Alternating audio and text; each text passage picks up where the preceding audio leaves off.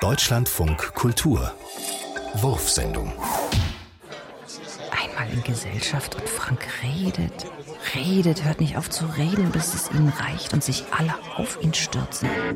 Sein geschwollener Mund, die blutige Nase.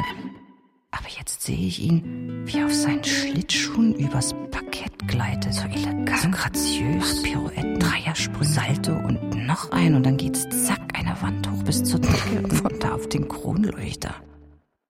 Alle stocksteif halten den Atem an. Aber da schleppt ja der Vizedirektor persönlich eine Riesenleiter heran und ich sehe, Frank steigt herab, huldvoll grüßend, lächelnd.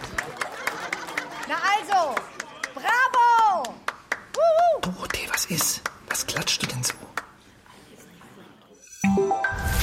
Auf die vier. Auf die vier komme ich mal, ja? Ja. und-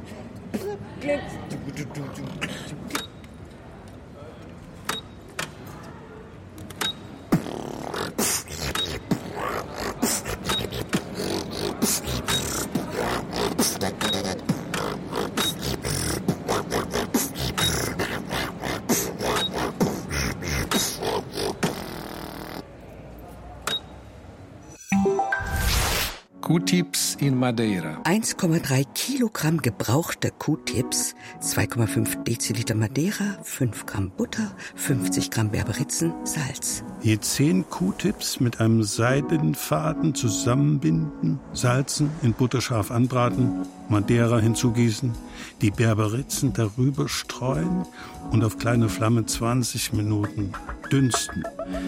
Die Bündel herausnehmen, die Kopfstücke der Q-Tips abschneiden, muschelförmig auslegen und mit dem Bratensaft begießen.